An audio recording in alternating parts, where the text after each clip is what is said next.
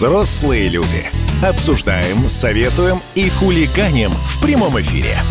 Здравствуйте, дорогие друзья! Взрослые люди вас приветствуют этим прекрасным утром. Валентин Алфимов, Тутта Ларсен, Влад Кутузов. Hello, everybody! Здрасте, здрасте. Доброе утро. Ну что ж, давайте, поехали по нашим темам основным. Михаила Ефремова отправили под домашний арест на два месяца. Его изначально отправили под домашний арест, но потом выяснилось, что у него в крови обнаружили следы наркотиков. Ну, про алкоголь, соответственно, мы и так знали, но все равно его оставили под домашним арестом. Слушай, да, но там да, да я по цифрам хотел уточнить немножечко. 2,1 промили, да, по-моему, если мне память не изменяет. Да, что, это почти... Что почти Бутылка... тяжелая степень опьянения. Это да, высшая это... стадия э, средней степени, вот так вот. Это 0,5 э, традиционная, значит, какого-то напитка крепостью в 40 градусов. Ну, бутылка водки, бутылка виски, там, да, что-то бутылка коньяка, может быть.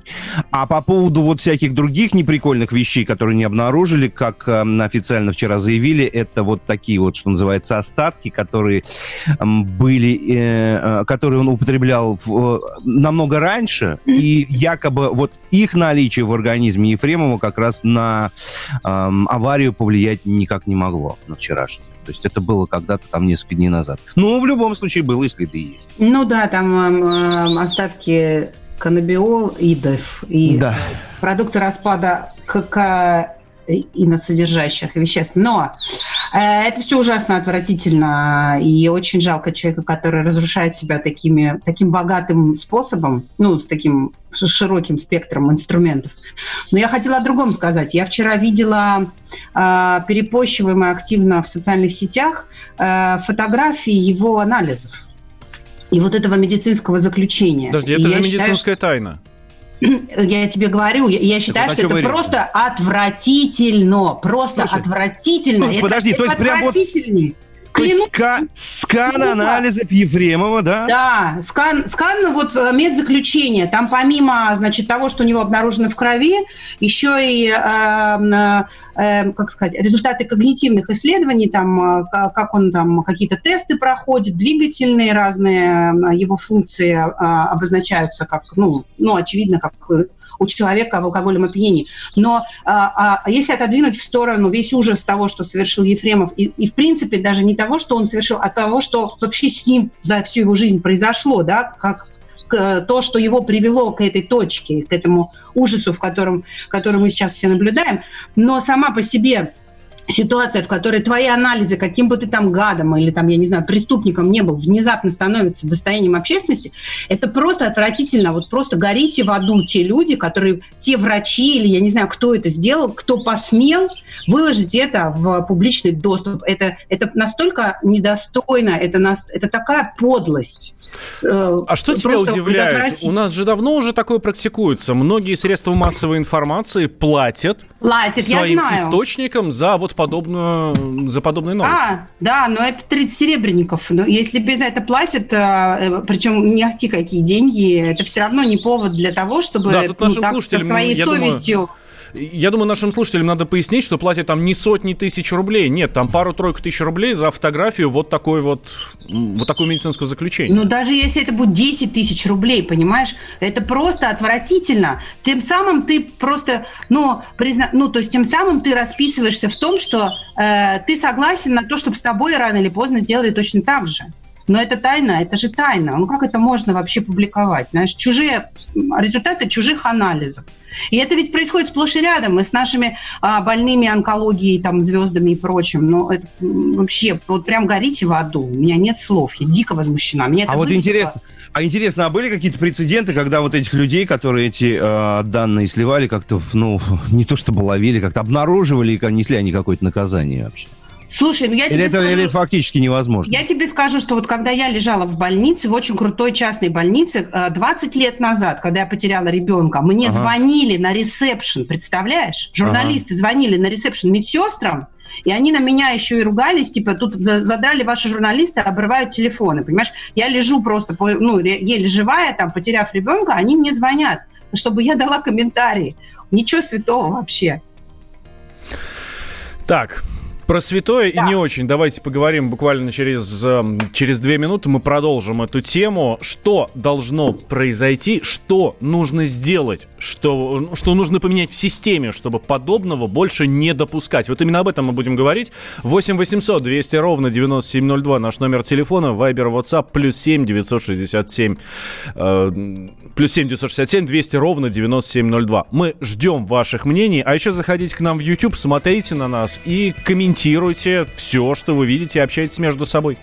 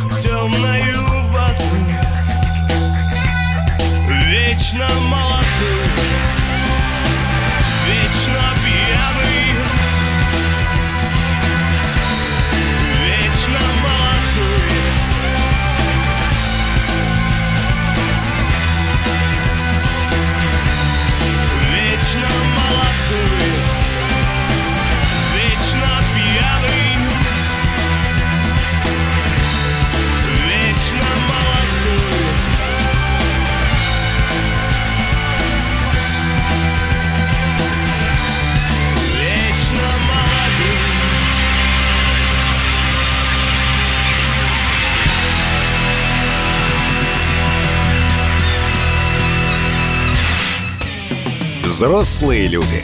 Обсуждаем, советуем и хулиганим в прямом эфире. Андрей Ковалев. Простой русский миллиардер. В авторской программе «Ковалев против». Против кризиса. Против коронавируса. Против паники. Против кнута, но за пряники.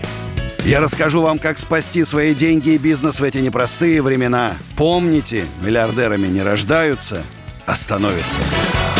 Ковалев против. На радио «Комсомольская правда». По будням с 10 вечера до полуночи по московскому времени. Взрослые люди. Обсуждаем, советуем и хулиганим в прямом эфире. Так, возвращаемся в прямой эфир радио «Комсомольская правда». Тут Ларсен, Влад Кутузов, Валентин Алфимов. Говорим на главные темы дня этого и не только. Ну что, давайте тогда про... э, Мы как раз вот обсуждали эту историю. Давайте про сбор средств для Да, жертв сейчас аварии в, вот э, да, да, да, в, в социальных сетях и в интернете вообще начался неистовый сбор средств э, семье, постра- семье погибшего, и уже там какие-то пошли, ну, странные косяки, типа, ну, э, сбор идет на личную карту, по номеру, Мгм. чуть ли не по номеру телефона, уже там карты по две или три, уже одна из них оказалась недействительная. В общем, такая достаточно происходит, э, э, как бы, вроде бы э, добрая воля проявляется, да, люди хотят поддержать и помочь, но с другой стороны все это порождает э, опять большое количество каких-то спекуляций и каких-то непонятных э, искажений. И по этому поводу очень хороший пост сделал у себя в Фейсбуке президент фонда предания, благотворительного фонда предания Володя Берхин. Если позволите, я хотела бы поделиться с вами его мнением. Мне кажется, что оно очень адекватное.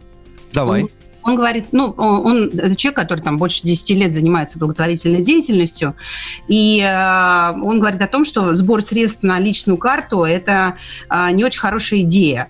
Э, э, так резко жертвовать э, это, это плохо и не полезно даже ну, сам, самим пострадавшим. Во-первых, считает Владимир, что это очень громкая история, денег будет очень много, а, и получается, что женщина в тяжелом стрессе получает очень много денег. Человек в стрессе с деньгами опасен для себя окружающих. А, в Кемерово после пожара в Зимней Вишне родственники погибших натурально пропивали компенсации. Угу. Второе. Виновник ДТП известен, и это совсем не бедный человек. Правильно, законно и логично брать деньги с него. Третье. Деньги превращаются в универсальный способ выражения сочувствия. И вот здесь для меня, наверное, самый такой а, близкий мне момент. Такой как грустный а, лайк, да? Да, да, смотри, э, деньги, такова их природа, поддаются счету девальвации. Затраты можно сравнивать между собой, а чувство не та область, где работает арифметика. Э, и э, еще он говорит о том, что помогать стоит только в случае явного артикулированного желания человека, чтобы ему помогли, с пониманием цели и смысла происходящего. Спор, срочный сбор на какие-то почти случайные карты мало похож на обдуманное действие, и вероятность того, что он кончится плохо, слишком велика. Но, насколько я понимаю, сбор все равно продолжается, и а, а, фирма, а, в которой работал погибший, тоже оказывает материальную помощь его семье. Но мне кажется, что здесь действительно с одной стороны, есть огромное желание у людей помочь, хоть как-то помочь, в принципе, ты можешь только деньгами. Ну, или ли, лично ты вряд ли чем-то можешь помочь. И это нормально. С другой стороны, вот эти вот, да, такие импульсивные, хаотичные сборы средств на личную карту, они, конечно, ну, дают почву для спекуляций таких, а, ну, морально-этических. И ты эту точку зрения поддерживаешь, да? Я поддерживаю, да. Я тоже считаю, что деньги – это э, как бы хорошая форма поддержки, особенно если есть на это запрос, но это не очень хорошая форма сочувствия. Валь, а ты как да. думаешь, необходимо вот делать какой-то специальный фонд, возможно, да, собирать вот эти деньги, в, ну, естественно, в большом количестве они сейчас посыпятся, потому что людей много готовых помочь, хотя бы по чуть-чуть, но из-за количества там будет большая сумма. Зная, как работают наши фонды, я понимаю, что это будет жуткая волокита. То есть это пока фонд начнет условно рекламную кампанию. Да, это, ну, это, это такое не очень красивое слово, но мы понимаем, да, пока фонд начнет сбор средств, пока в этот фонд придут деньги, пока этот фонд там у себя все проведет, там же тоже все должно быть по закону. Они не могут просто взять деньги и отдать тому, кому нужно. Это нужно обязательно э, все сделать красиво в плане документов. Да? И пока эти деньги дойдут туда, куда надо, пройдет уже очень много времени. И я ну, ты прав, да, но, но, понимаешь, а с другой стороны, ну вот представь, на карту тоже сыпется просто там, ну, сотни тысяч рублей, и это же, ну, даже для, для банка это какой-то тревожный звонок, то есть ее карту могут заблокировать, например. Слушайте, а вот вы, да, вы, говори, вы, вы, вы говорите про какую-то денежную историю абсолютно, а позвольте мне небольшое лирическое отступление, я подумал вдруг о человеческом, смотрите, но ведь жизнь устроена по определенным законам. Мы рождаемся, потом мы умираем, и периодически у всех случаются какие-то трагические события, да? Мне кажется, человек, оказавшись вот в такой ситуации, в какой оказалась вдова, ну просто, простите меня, это действительно искренне говорю, ну, по всем законам она должна как-то пережить э, вот это вот горе, эту трагедию, а не попасть в ситуацию, когда все вокруг говорят, ну, его больше не вернешь, ну, на тебе вот денег хотя бы. По факту получается именно так. И это какое-то искажение чего-то человеческого. Влад, а может быть, ей будет проще пережить, когда будет возможность нормально по-человечески похоронить, когда нормально будет возможность по-человечески устроить поминки. Потому Паль, что мы знаем... с этим, мы с этого и начали, я с этим абсолютно согласен. И все это в состоянии чисто финансово обеспечить человек по имени, по имени Михаил Олегович Ефремов. А вот то, что будет сверху, э, это, это уже, мне кажется, будет лишь... Ну, понятно, что много денег не бывает. Не знаю, Слушай, сложно, ну, правда, ну, сложно об этом. Это, это вообще такая, да, история, знаешь, про адекватность человека в Очень тонкая материя. горя, да? да, то есть вот человек, человек в состоянии горя вчера потерял мужа, а сегодня сидит э, на федеральном телеканале и общается на эту тему с журналистами. Да, вот ты это, говоришь, ты говоришь про девушку, фамилию которой мы никак не можем запомнить, да, которая в мыльные пузыри, не, не мыльные а, пузыри. А, а я так понимаю, что а, вдова тоже вчера по телевизору где-то Да, да, да, да, да, да. Понимаешь, ты, даже я про это говорю. Ну, то есть ты, ты еще его не похоронила, а уже в телеке. И тоже есть тема, а, как бы, это способ такой пережить горе, и все способы здесь хороши, да? Или что? Или, или это достойно какого-то смущения, как минимум, с нашей стороны, да? То есть, ну, еще тело не остыло, а мы уже ну, по телевизору выступаем. Почему, зачем? А мы рассматриваем историю, что за выступление в таких шоу дают очень приличные суммы. А, ну, ну, это известный факт. Само же. собой, да. да. да. Это тоже, это тоже деньги. Не хочется просто это обсуждать, понимаешь? Но вот да, вот ты, ты вспомнил, Влад, историю, помните, была девушка-блогерка, у которой муж погиб в ванной. Э, с, да, я про нее и начал. Да. В бассейне, она, в сауне, да. И, да, и она просто все время, она это все вот переживала э, публично через сторис, появляясь в разных ток-шоу, и ее очень сильно осуждали за то, что она вот так публично выпячивает свое горе. С другой стороны, психологи говорили, отстаньте от человека, у каждого своя форма проживания горя, у нее такая. И как бы пусть она лучше его проживает э, хоть как-то, чем, значит, останется с ним наедине. Здесь очень много вопросов, на самом деле, и они действительно очень тонкие. И э, я, я только про то, что их не всегда можно деньгами заткнуть. Вот. 8 800 200 ровно 9702. Алексей с нами на связи. Алексей, здравствуйте.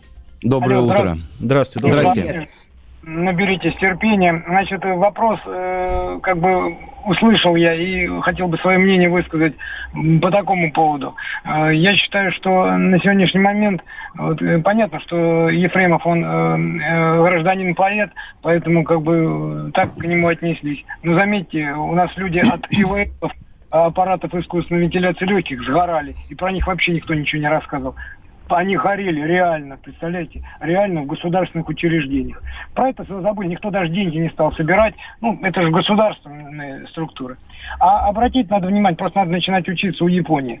У них, э, посмотрите, какое количество населения, 127 э, миллионов, а сколько у нас, сколько у них заболевших сколько э, погибших. Во, они... Ну, слушайте, ну Где... вот, вот про заболевших как, и так далее. Они... Слушайте, ну мы сейчас просто не эту тему обсуждаем. Я думаю, что нет смысла, нет смысла нам сейчас размазывать вот эту всю историю.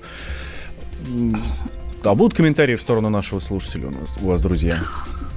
Ну, я, я согласна с тем, что у нас есть какой-то колоссальный перекос э, в даже в, нашей, в нашем милосердии, знаешь, и даже в нашем сочувствии. Вот одним мы готовы отсыпать с горкой, а в сторону других мы даже не посмотрим. Это, конечно, печально. Как-то очень неравномерно наше сочувствие проявляется. А, я так думаю, что наш слушатель вспоминал дикую историю про то, как в Петербурге в больнице произошел пожар, и там в реанимации пять человек сгорело на Да, да, да, он именно, именно об этом говорил. Так, ну, есть у нас еще один звонок. Я думаю, что мы успеем перед перерывом. Сергей, здравствуйте. Доброе утро. Доброе утро. Доброе Здравствуйте, утро. давайте коротко, у нас очень мало времени. Я вот быстро. Вот у вас ведущая два раза повторила вроде, чтобы, да. ну вот, э, гореть в аду. Ну, я просто быстро укорачиваю. Но в книгах написано в умных, не суди, не судимый будешь. Вот, может быть, надо начать с себя, и тогда система изменится. Угу. Вот это я хотел сказать. Не надо так Это вы, вы абсолютно правы. Ежедневно начинаю с себя. Начнешь себя, и, утро. и тогда перестанут фотографии протоколов скидывать в, в интернет. Конечно. Я хотел бы ветром быть и над землей лететь К солнцу в снегах Я хотел бы в небе спать и сны о нем смотреть Сны в облаках Но ты сказала мне Это мечты И ничего в них нет. Вот и все, что сказала мне ты. А я хочу, как ветер петь И над землей лететь. Но так высока и так близка облака Может быть, ты будешь ждать, а может быть и нет. Дело твое. Если вдруг меня позвать захочешь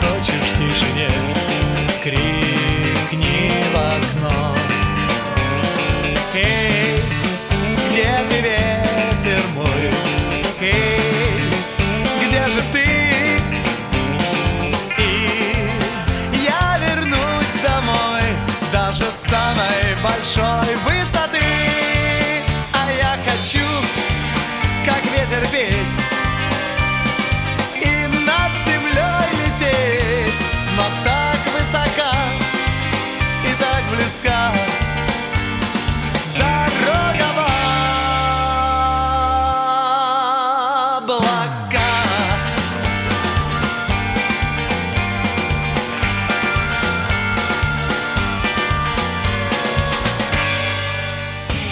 Взрослые люди. Обсуждаем, советуем и хулиганим в прямом эфире. Так, летописцы земли русской снова в сборе. Как было бы здорово собрать памятники Ленину в одном месте, чтобы они стояли на высоком берегу Волги под городом Симбирском, и это была бы наша терракотовая армия, как в Китае. Олег, вы пытаетесь развязать э, здесь революцию. Мы вам этого сделать не дадим. Вы мне нахамили, и вам желтая карточка. А так продолжаем беседу. Олег, вам желтая карточка. Рома, Роман, Экран. засуньте свою желтую карточку, знаете куда. Кашин-Голованов. Отдельная тема. На радио «Комсомольская правда». По будням в 9 вечера по Москве. Как мне пишет тоже один товарищ, что за наши с Романом отношения он переживает больше, чем со своей, со своей девушкой. Взрослые люди. Обсуждаем, советуем и хулиганим в прямом эфире. Возвращаемся. Тут Ларсен, Влад Кутузов, Валентин Алфимов. Я вам, дорогие друзья, задал в прошлой части вопрос, что нужно менять в системе, чтобы подобного не допускать. И ваше мнение хочу услышать по телефону 8 800 200 ровно 9702 или в Вайбере, в WhatsApp прочитать плюс 7 967 200 ровно 9702. Мы все видим, все читаем, просто, может быть, не все озвучиваем. Ну, смотрите, Ну, во-первых, друзья. как говорил наш уважаемый слушатель, надо начинать с себя. Да, это, это первый пункт. Что нужно поменять, да. чтобы такого больше не произошло? Еще есть варианты развития событий. Вот, например, есть мнение такое, что нужно ужесточить наказание за пьянку. Давайте э, услышим, что как раз вот по этому поводу думает Вячеслав Лысаков, депутат Госдумы и, сопредседатель, и председатель общественной организации автомобилистов «Свобода выбора» мы уже ужесточили все, что можно. У нас ресурсов уже нет для этого. О чем разговор? Что надо переключаться с репрессивных мер на созидательные, на формирование стереотипа законопослушного поведения, начиная еще с горшка. Надо воспитывать э, понимание ценности своей и чужой жизни. Ведь если взять статистику, у нас около 8% это пьяные аварии.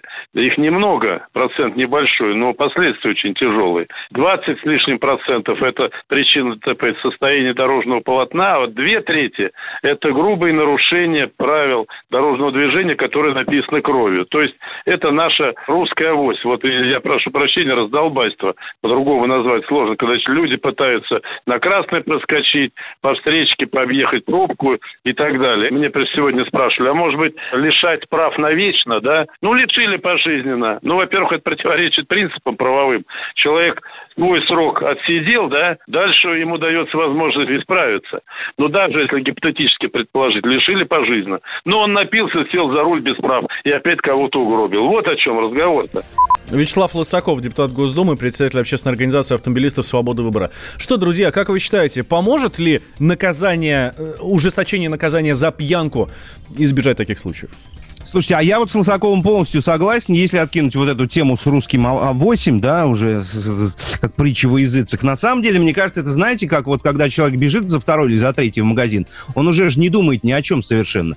Так и здесь человек, который склонен к подобному поведению, когда он находится в невменяемом состоянии, по барабану, будет там у него три дня без прав он есть, или три года, или десять лет, посадит его там на месяц, или нам просто не думает об этом вообще, когда садится в таком состоянии. Поэтому, а и с другой стороны, ужесточать действительно некуда дальше, потому что я считаю, у нас достаточно жесткое наказание за подобные вещи. Ну, они, да, к большому, и... они, к большому сожалению, нифига не останавливают. Не работает это. И Петр Шкуматов Нет. говорит о том, что все эти поправки тоже, мягко говоря, спорные. И, э, ну, э, я очень согласна тоже с Лысаковым в том плане, что репрессивные методы не работают, но и как бы протягивать эту ниточку аж до, знаешь, типа пренатального периода, но понятно, что да. все наши проблемы начинаются с нашего менталитета, нашей истории, там, а, наших каких-то привычек, и а, это очень долго а, переформатировать, переобуть общество с а, разгильдяйского и авосьного на гражданское и ответственное, это не одно поколение на это может уйти.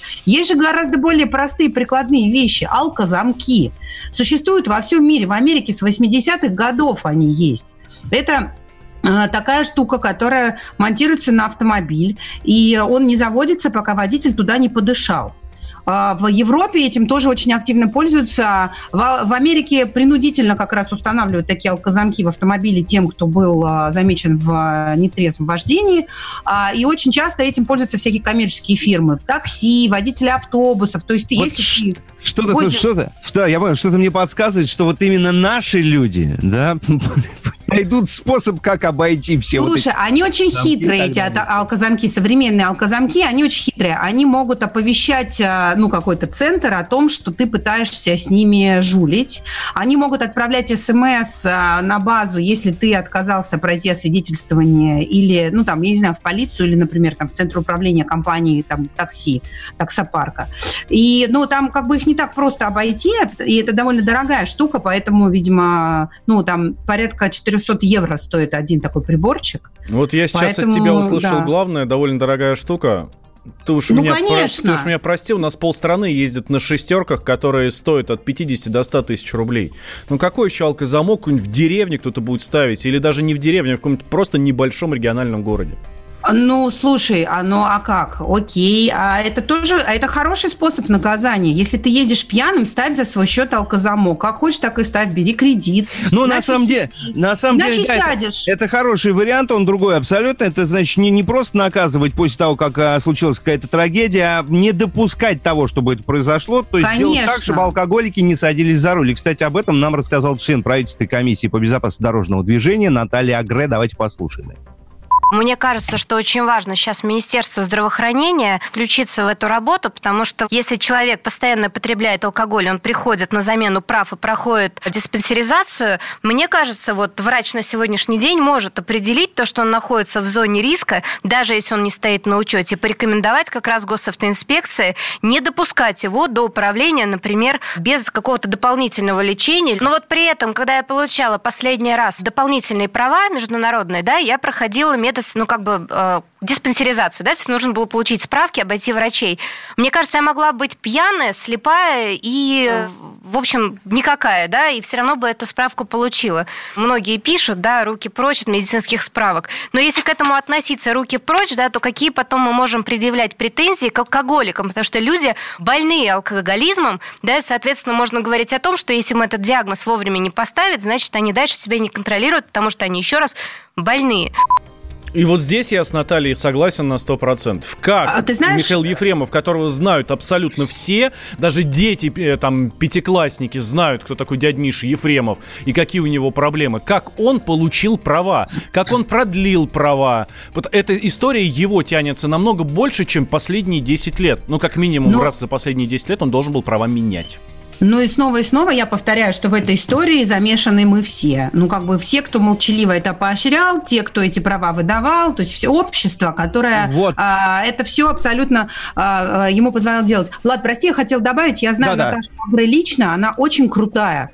И, кстати, она именно тот человек, благодаря которому а, мы возим детей в автомобильных креслах и все пристегиваемся в автомобилях. Это она переломила вот это, знаешь, отношение к а, безопасному, безопасной перевозки детей, она со своим фондом э, совместно, совместной работе с ГИБДД э, все-таки э, добилась того, что мы стали пристегиваться, и до того, что мы стали перевозить детей в специальных удерживающих средствах. И все-таки здесь им удалось переломить общественное мнение, понимаешь? Здесь все-таки общество прогнулось, изменилось и стало более ответственным. И мне кажется, что и с темой алкоголизма и алкоголиков за рулем мы тоже можем. Если мы с детьми смогли, понимаешь, с креслами автомобилями и с ремнями безопасности, то при совместном Я нашем... бы добавил сюда еще пешеходные переходы тут. Да, кстати, тоже, да.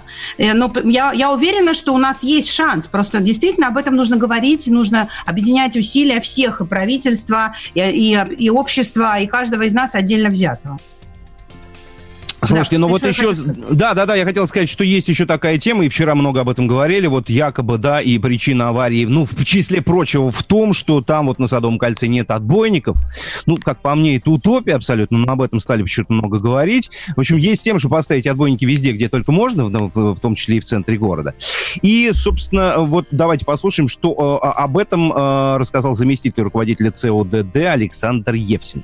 В данном конкретном случае, если бы был отбойник, какой-то разделитель полос, то есть если бы Садовое кольцо был, представлял себя бульвар, к примеру, то автомобиль не выехал бы на встречную полосу движения и не произошло бы лобового столкновения. То есть машина осталась бы на своей стороне, и это было бы либо просто повреждение автомобиля, либо не столь серьезное такое. На самом деле такие широкие дороги с таким напряженным движением, с таким скоростным режимом, конечно, должны вообще-то оборудоваться отбойниками. И в большинстве примеров мировой практики так оно и есть. Более того, в центре городов вообще редко бывают такие улицы, которые даже уже это больше не городская улица, а по своей задаче э, фактически автомобильная магистраль, которая разрезает весь город, э, типа Садового кольца, Кутузовского проспекта. И э, таких улиц просто в мировой практике мало в центре городов. Как правило, с такими характеристиками улицы всегда ограждены и от пешеходов, и есть разделители встречных направлений. При этом понятно, что это центр города, и здесь нельзя строить, грубо говоря, какой-то МКАД внутри. То есть необходимо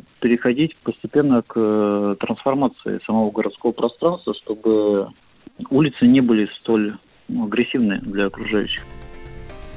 Давайте сразу включим голову, мозги и, и вспомним законы физики. Представьте, что, ну, окей, напротив МИДа есть отбойник, и в него влетает машина, двигающаяся со скоростью 110 км в час. Надо продолжать то, что будет дальше? Ну, мне кажется, царапинами близ едущие машины не отделают. И абсолютно нет. Есть э, ряды, которые рядом, и есть машины, которые двигаются сзади, и они mm-hmm. также влетают, но это тоже лобовой, только, ну, только с другой стороны фактически. Ну, в общем, отбойниками тоже эту ситуацию не спасти. Абсолютно нет, конечно, большим сожалением. Надо заинтересовать темой отбойников тех, кто занимается темой бордюров.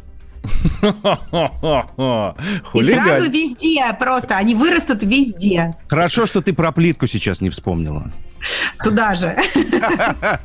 Хорошо, еще один такой поворот в этой теме, который меня очень волнует. Вот мы вчера говорили о том, что должно быть наказание для всех абсолютно одинаковое, а мне так не кажется. Михаил Ефремов – человек, которого знают все, человек, на которого многие смотрят, а некоторые даже берут с него пример. Это правда. И мне кажется, что в этой ситуации наказание должно быть строже, чем обычному гражданину, которого не знает никто. Давайте вот я мы... готова с тобой поспорить. Вот давай через две минуты как раз мы поспорим, и я надеюсь, что слушатели тоже со мной поспорят. 8 800 200 ровно 9702. Взрослые люди. Обсуждаем, советуем и хулиганим в прямом эфире. Когда армия. Состояние души. Военное ревю на радио «Комсомольская правда». По вторникам и четвергам полковник Виктор Баранец метко стреляет словом.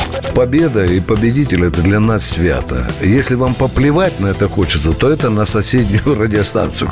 А полковник Михаил Тимошенко подает снаряды. Вся правда о настоящем и будущем наших вооруженных сил. Ну и немного армейских байк.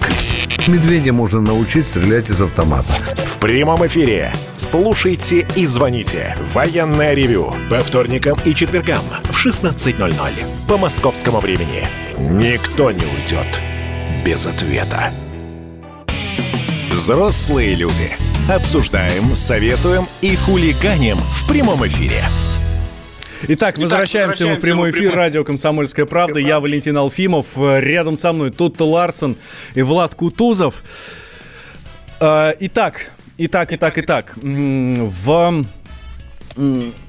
Должны ли подобных, э, должны ли подобных... Э, Тут мы тебя не слышим.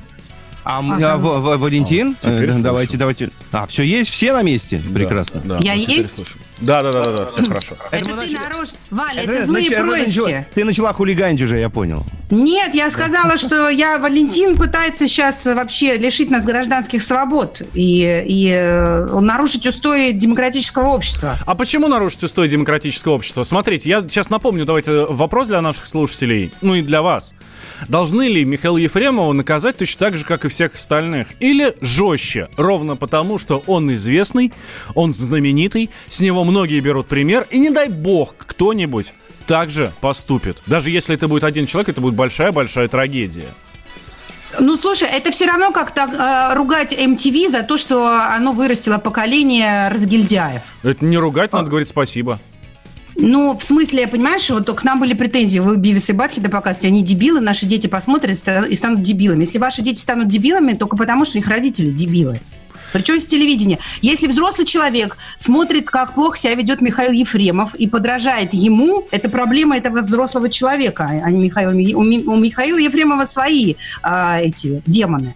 Но э, по, мне кажется, перед законом все должны быть равны, независимо от того, э, насколько они подвержены влиянию извне. Хорошо, про возьмем звание, другую про ситуацию. Звание я согласна. Возьмем другую ситуацию. Да, э, про звание, это вот тут-то говорит, как раз появилось мнение, что нужно лишить его звания заслуженного артиста. В Кремле уже сказали, ну, а это может сделать только президент.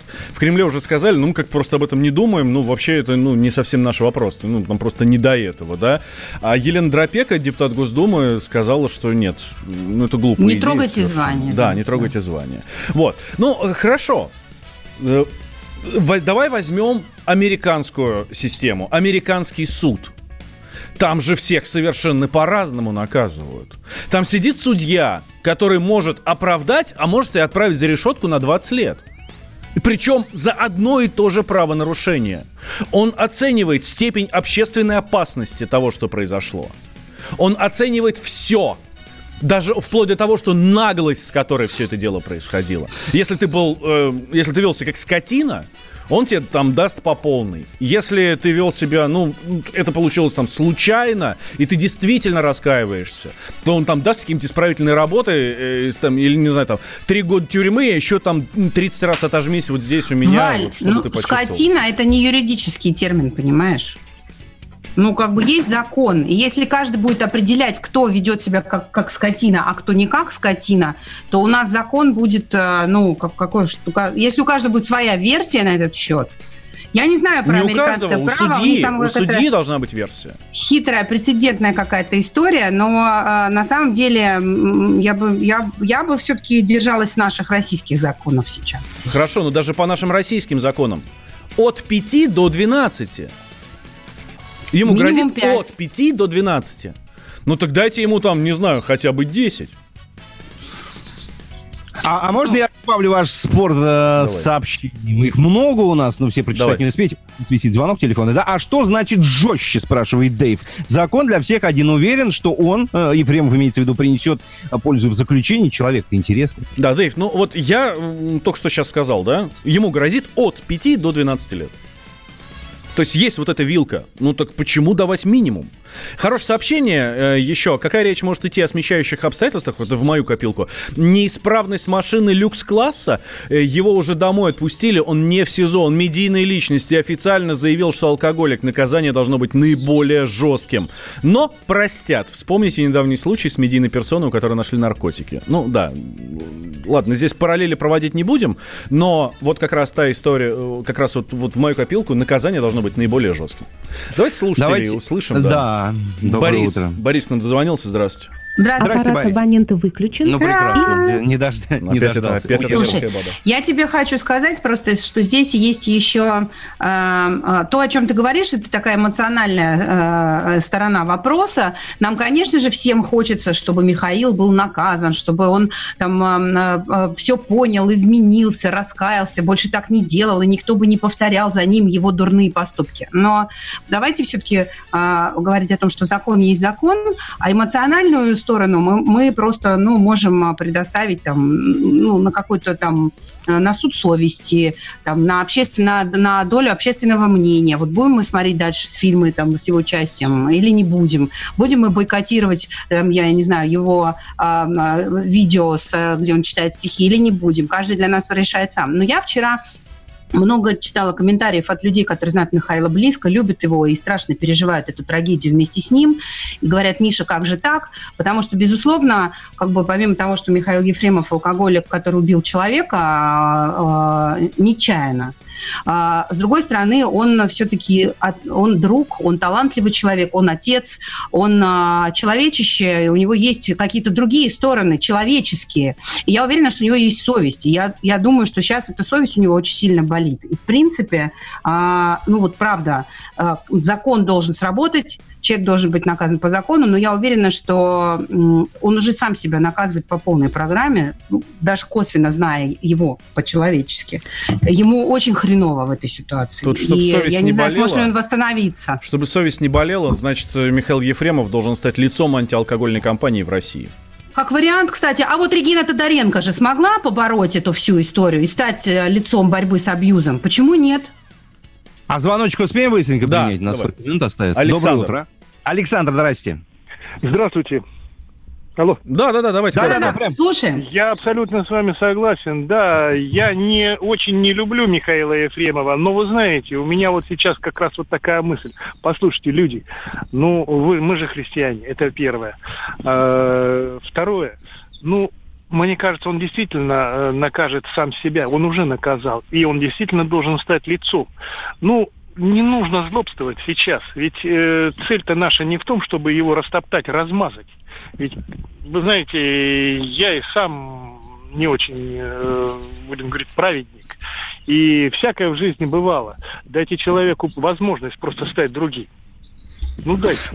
Спасибо, понятно, Александр. Да, спасибо. Вот Слушайте, я коллеги, а, поддерживаю. интересно- а интересная точка зрения, потому что большинство говорит, я обожаю э, э, Ефремова как актера, но наказать максимально. Тут появляется человек, который говорит, я его в принципе не люблю. Но, ребята, блин, давайте как-то по-другому посмотрим. А, тут к тебе сообщение, давайте прошу зафиксировать, Валь, смотрите, Рита Давай. Волгина пишет, Ларсен, какие в России законы? Чего ты несешь? У него полно денег, он откупится, его не накажут. Давайте отметим это сообщение у себя где-то, галочку поставим в голове, и позже посмотрим, что будет происходить, и вспомним Риту, потом права она была или нет. Тута, хорошо? Согласна, да, конечно. Георгий Бофт. Политолог, журналист, магистр Колумбийского университета, обладатель премии «Золотое перо России» и ведущий радио «Комсомольская правда». Авторскую программу Георгия Георгиевича «Бофт знает». Слушайте каждый четверг в 17.00 по московскому времени. А что такое деньги по сравнению с большой геополитикой? Мы денег тут не считаем.